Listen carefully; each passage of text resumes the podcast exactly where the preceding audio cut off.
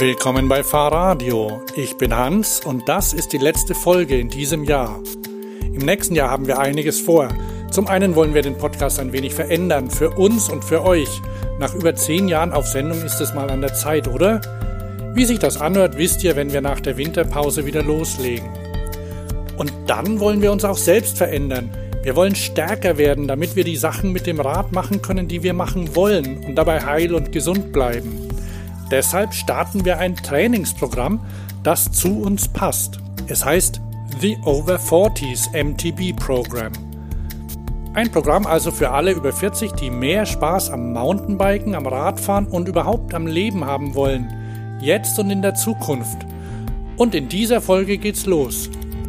Wir sprechen mit Ben Plenge, dem Mann, der das Programm entwickelt hat und der uns in den nächsten 20 Wochen als Coach dabei unterstützen wird. Er erklärt uns, wie das Programm aufgebaut ist und mit welchem Aufwand wir rechnen müssen. Denn wie alle erwachsenen Menschen haben wir ja auch noch andere Sachen zu tun als Radfahren. Hört rein und wenn euch das Programm auch interessiert, in den Show Notes findet ihr einen Link zur Website. Jetzt geht's los und zum Start stellt sich unser Coach gleich selbst vor. Uh, guten Abend, Hans, Thomas. Uh, yes, my name my name's Ben Plenger. I am a strength coach for mountain bikers and motocross racers over here in the UK. Um, and I run a business called the Strength Factory. So, as well as working with athletes, I also work with a lot of everyday mountain bikers, like trail riders who have jobs and families and things like that. Um, and they just enjoy riding bikes on the weekends. And I think your listeners might also be interested that uh, ja, mein Vater kommt aus Deutschland ähm, und mein Mittelname ist Udo. ähm, nice. Und ja, ich habe Familien in der Nähe von Dortmund äh, mhm. und ja, mein Deutsch sprechen ist sehr schlecht im Moment. Entschuldigung. Yeah, thanks. Great. Actually, I'm half German, so yes.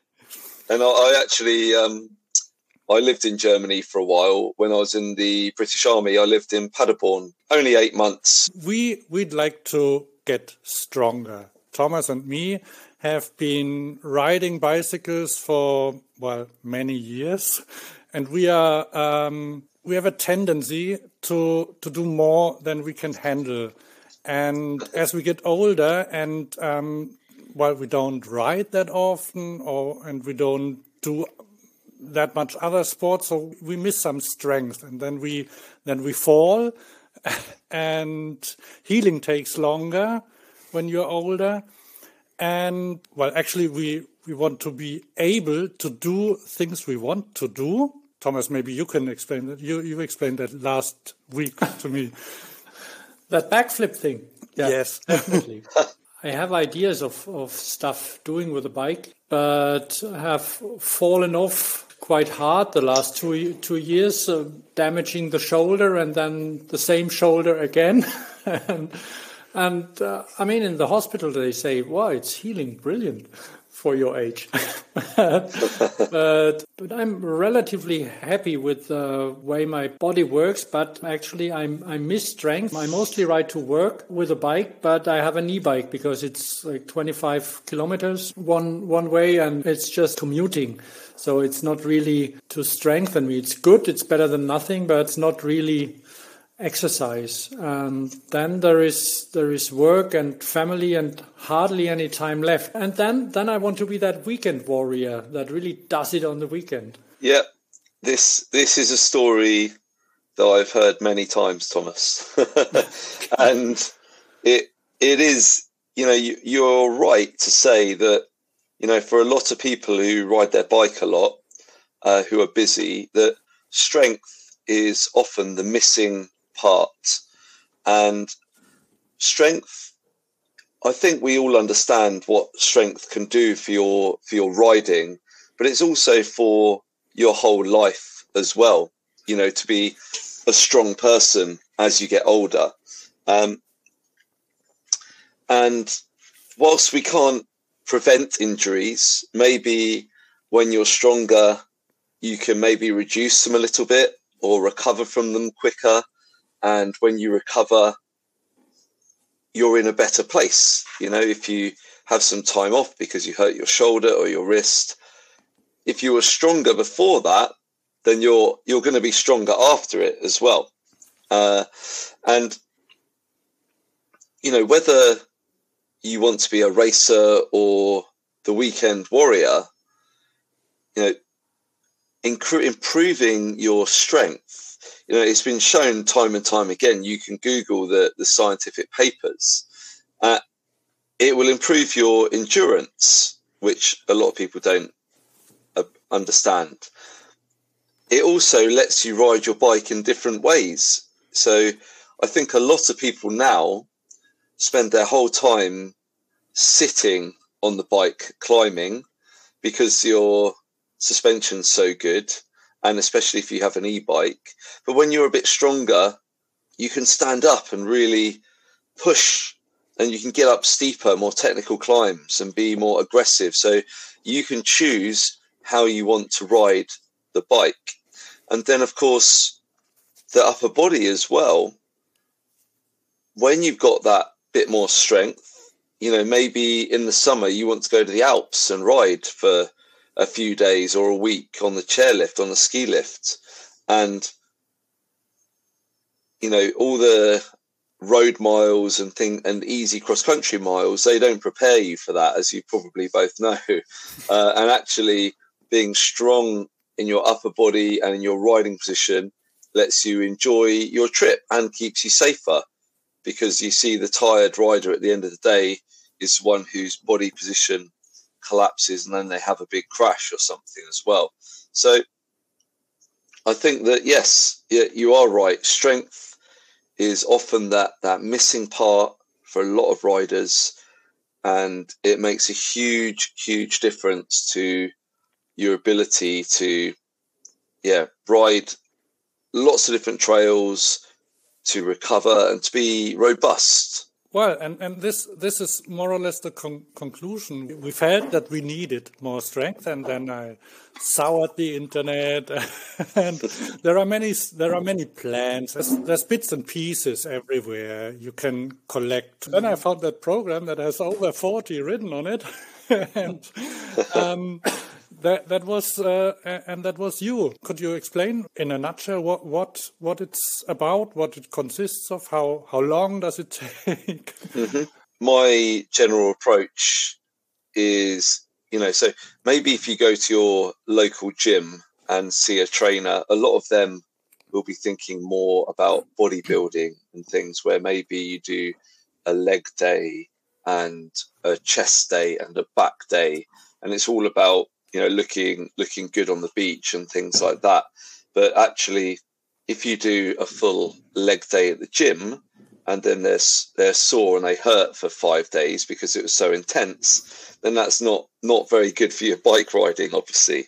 So, I I usually use uh, whole body training sessions, like you say, Thomas, um, where we're doing enough training to make a change to get stronger, to get more robust, uh, but hopefully not too much that you're not sore for five days. Mm-hmm. Now, I will say that we need to always have a long term view. And if you've never strength trained before, then when you first start, you are going to have sore legs and maybe sore arms. And when you first start, your riding might not be as fun because you've got sore legs and sore arms. And so this is where a lot of cyclists and mountain bikers give up early because they're thinking about the riding this week and next week. They're not thinking about how good their riding can be in three months or in six months when you have adapted to the strength training, when it doesn't leave you very sore, and when you've actually become stronger and then your riding improves. So that is the first thing I would say to anybody who is new to strength training is that just accept that now, this week, next week, maybe for the first month, your riding will suffer a little bit, maybe because you're going to have sore legs. You're going to be more tired because it's new. And yeah, but if you have the long term view, then you will, if you stick with it and do it correctly, then you will be a better rider, fitter, stronger, more powerful in your whole body in the long run, which is what it's all about. And then you can just maintain it and it's finding the balance that works right for you. So, yes, you're brothers, but you're, you know, different. And so one of you might tolerate more strength training and less riding, you know, and your lifestyles and how you feel will help you to find the correct way to do it. Um, I think that so Hans, uh, sorry, Hans asked me about the over 40s program, MTB program, and it's really a program that tries to give you the answers to those questions, you know, without being so intense and crazy that you get hurt or you're really tired or that it takes too long because we all have, you know, I've got two children and a, a job and everything. Um, and it's hard to find the time. And so it's a program that hopefully helps, you know, the middle aged mountain biker to find some balance where they can be stronger with a simple guided program over the course of 20 weeks. So it's a long term program not just a, a short program. To be, yeah, a better rider in you know four or five months' time, basically. And I take an approach where, for this program, we use mostly uh, lighter weights and single leg and balance and control and things like that. And yes, sometimes we do pick up some heavier weights in the gym, or if you train at home, you can use like rubber resistance bands, they're called, for home training.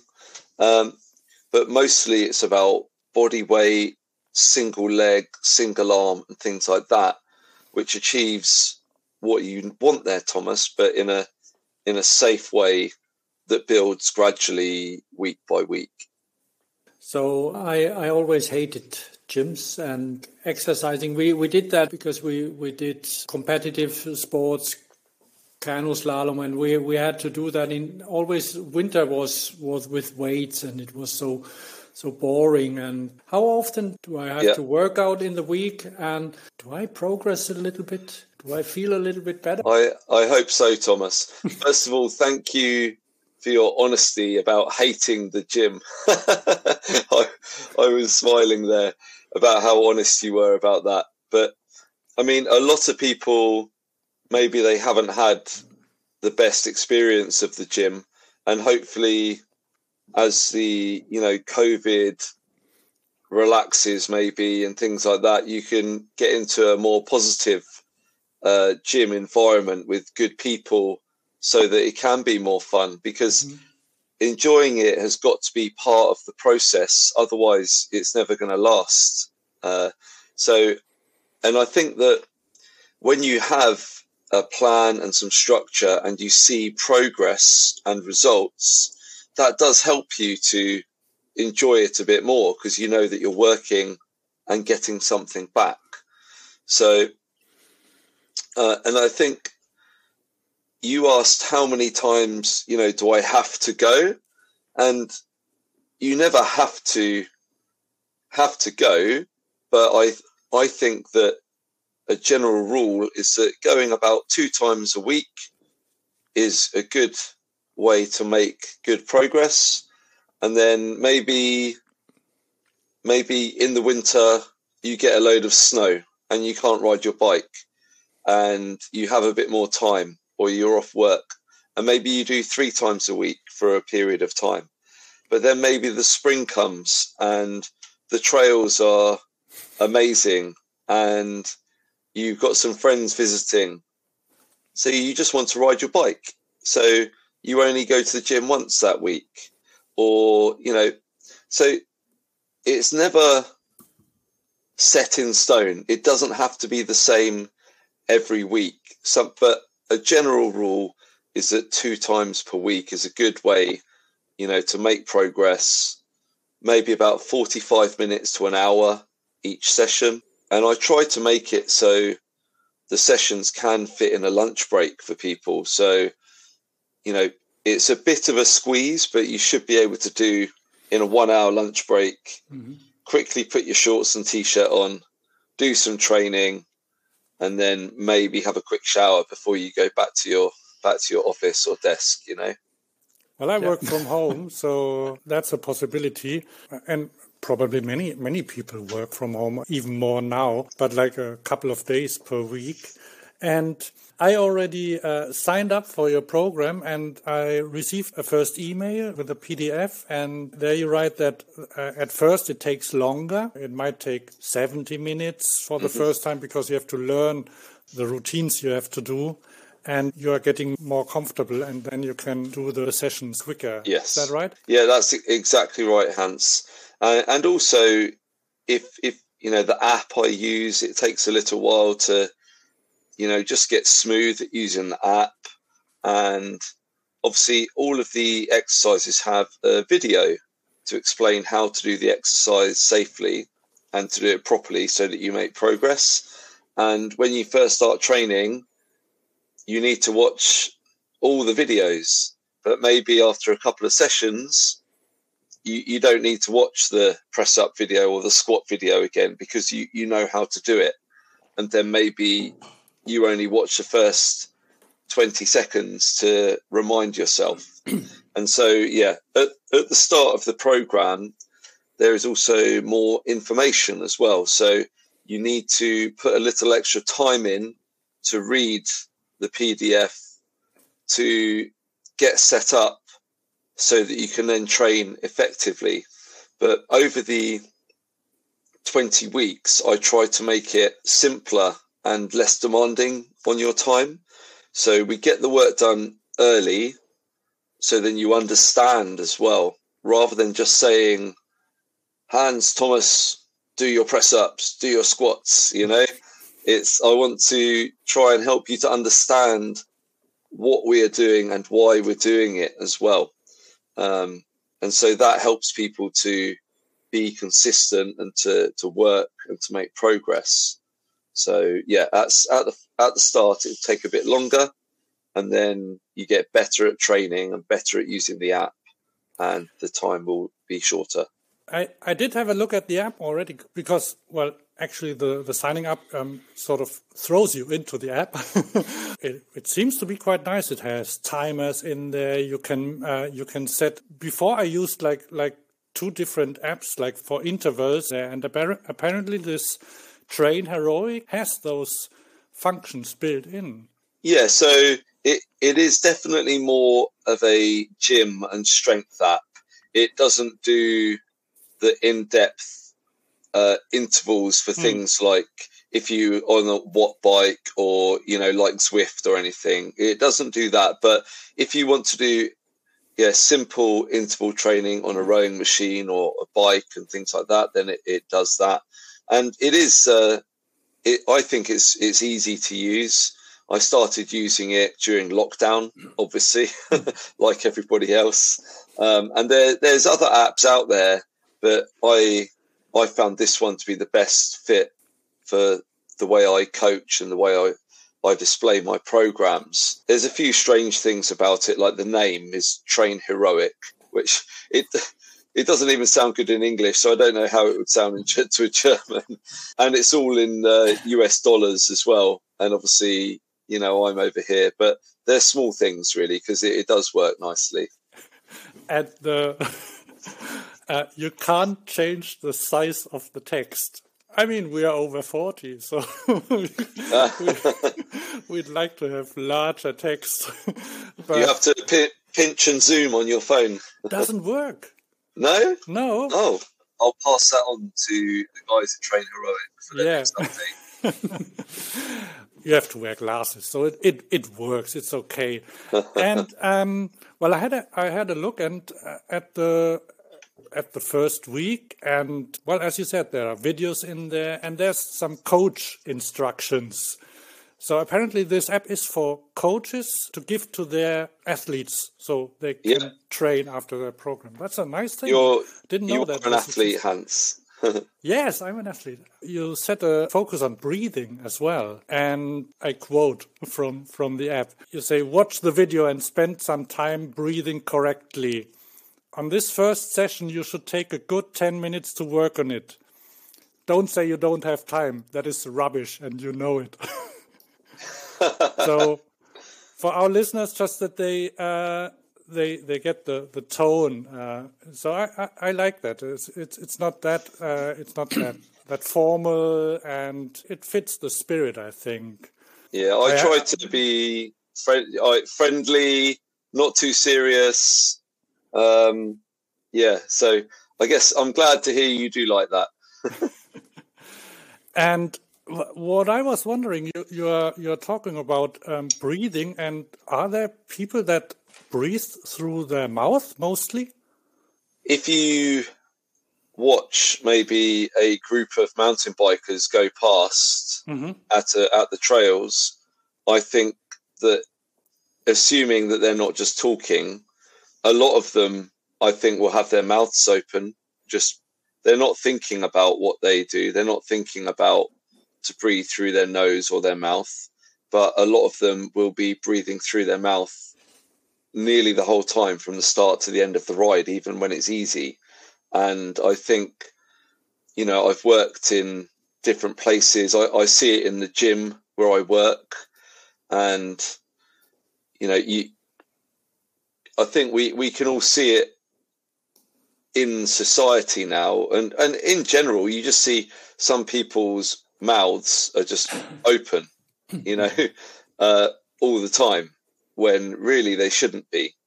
Um, and certainly, I I was always somebody who slept with my mouth open, and you know, I didn't snore, but I was definitely breathing through my mouth and not my nose. And when I look back through my like twenties, my whole army career, I'm pretty sure that every time I went for a run in the army, I just breathed through my mouth even when it was easy, right the way through to when it's hard. And so, but I think the mainstream now, and you know, people like me and coaches and the public, it's it's very much in the public now on radio, TV, books, online. We're beginning to understand and appreciate what a lot of people have known for a long time which is that we should be breathing through our nose most of the time. Um, and there will be a time on your bike or exercising where it becomes too intense and you have to breathe through your mouth, and that's fine. But with some training, you know, you can go pretty pretty hard with nasal breathing and it's more efficient you'll have better performance the the benefits are huge, you know, and also just when you're sitting working at your at your desk at your home office, Hans, you know, mm-hmm. just if your mouth is closed and you're very gently breathing through your nose, you're not breathing too much. It's it's you're calm, you're relaxed, and it helps everything to function better. So we don't want to be a mouth breather. Um, and that the mouth breathing also ties in with things like bad posture and stress and things like that. Everything is related, nothing is on its own. So if you can change one thing, it can affect other things, you know? So maybe if you can't get your arms over your head because your shoulders are really tight, but you always breathe through your mouth and into your shoulder area, so your shoulders are always tight and your neck is tight, then if we can improve that, improve the way you breathe through your nose and using your ribs correctly, then maybe we can improve the way your arms go over your head and improve your mobility without ever doing the mobility exercise for your shoulders. Mm-hmm. That you know these things happen all the time. Uh, that's interesting because my, my wife is a yoga teacher actually. And so and she talked about that breathing topic too, and that it's it's really important, and you have to think about it and, and do it like uh, on purpose because it's not only the breathing, but like how you how you sit, how you stand. I do a little bit yoga, but not not that much. Is strength training yoga with weights? yeah, that's a yeah, it's a good question. So every now and then I do a little bit of yoga. I do more, I guess, what I would call mobility exercises that I would do before I train. But I also, I'm I'm lucky. I don't have to make time to do mobility exercises because all day at the gym, I'm coaching people, and I just do them well with them. You know, so we can do the coaching and the mobility together.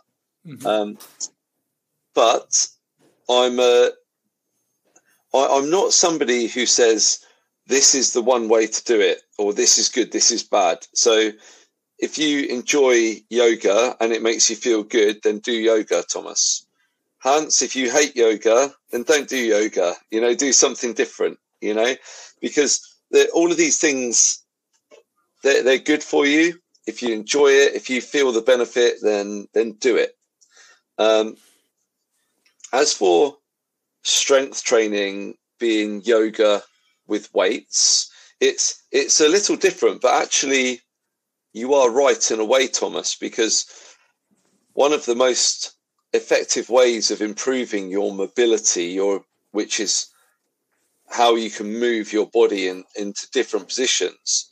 One of the best ways to do that is weight training. So you know, if you've got very tight hips, you know, let's be very general, very tight hips, um, you could do some yoga to improve your tight hips. You could do some mobility exercises, or we could hold a kettlebell or a dumbbell in front of your chest. That's called a goblet squat, and do some deep squats, gradually building up. We're not going to achieve it in one session, but over time we could do some some squats. We, maybe we can pause at the bottom of the squat, and we can then improve your mobility in the squat and in the hips through some weight training like that.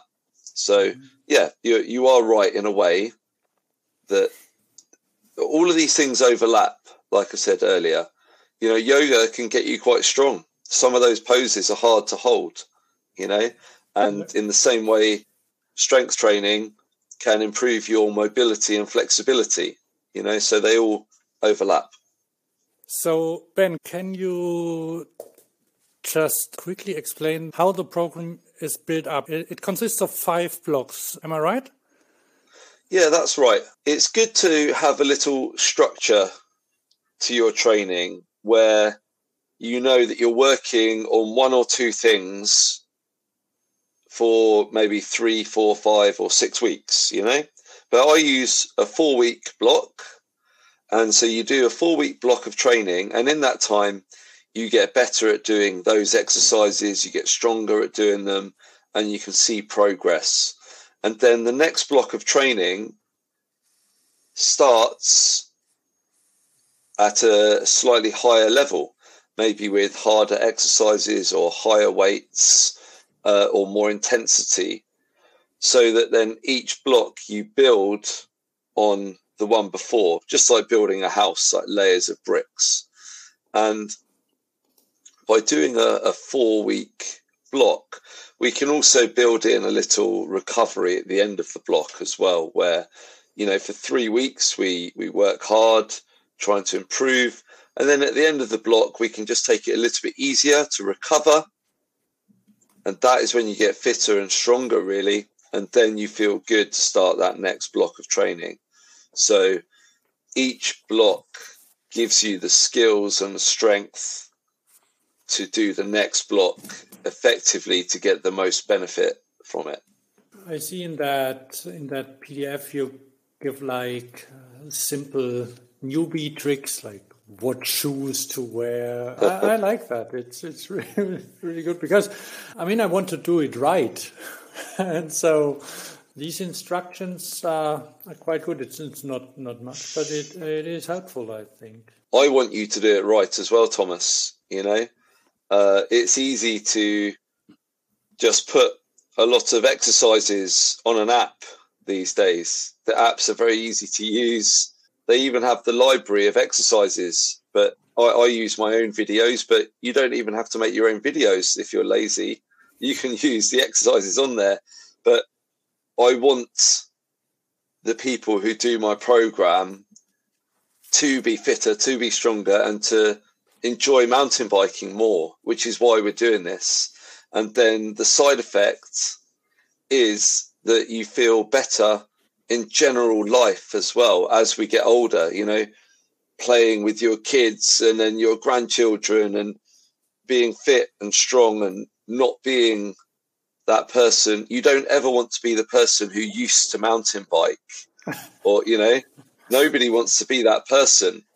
Maybe I'll be that person when I'm 101, but I don't, I don't ever want to be that person because I want to do the right things now that mean I can always hopefully ride my bike and go snowboarding and go for a run and you know all of those things. So that's that's what I'm trying to achieve that to get people on the right path to look after themselves, to feel good, to enjoy riding their bike. Uh, that's a good. That's that's a good idea. That that thing that I was a mountain biker once. I mean, it, um, it, it will be different in 10 years and in 20 years, but, but it should be possible. And, and yeah, there are people that you see sometimes that, that show you that it's possible. Um, yep.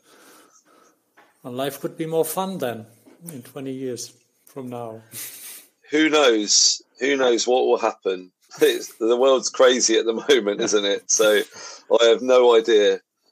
But uh, I hope that, yeah, I hope that I'm still riding in, yeah, 20 years, 30 years, 40 years. You know, I don't plan on stopping.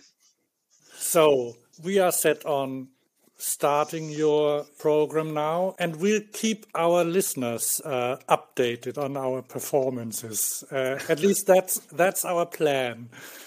So, um, if they want to to have a look at the plan or follow the plan, where can they find the information? Where can they find? Yeah, of course. Plan? So, my website is called thestrengthfactory.uk, and yeah, we'll put that link in there as well. Uh, and if you just go to the programs page, you'll you'll see it there. Really easy to see all the different programs, including the over 40s that you are going to do. And yeah, if people want to follow me as well, you can go to Instagram where I'm Strength Factory underscore coach. And I try to post a few times a week training and fitness and just some mountain bike stuff because, you know, I'm always riding. mm-hmm. It's pretty muddy at the moment. And yeah, I, I, I will definitely be following you guys and hopefully seeing you enjoying the program and making some progress. And you know, feel free to to get in touch if you have any questions as well. Yeah, thanks for introducing us and our listeners to the program. And I'm I'm really looking forward to starting. Thomas, do you have any la- any question that I forgot? No, I don't. I don't think so. Thank you for your time, Ben, and to to introduce you and your your program to us, and I really look forward to what it will be in 20 weeks then. yeah. How it, how it works out. Thank you very much for having me on. Uh, Dankeschön und frohe Weihnachten. Yeah, Merry Christmas. Merry Christmas. Thank you. Frohe Weihnachten to you and All your right. family.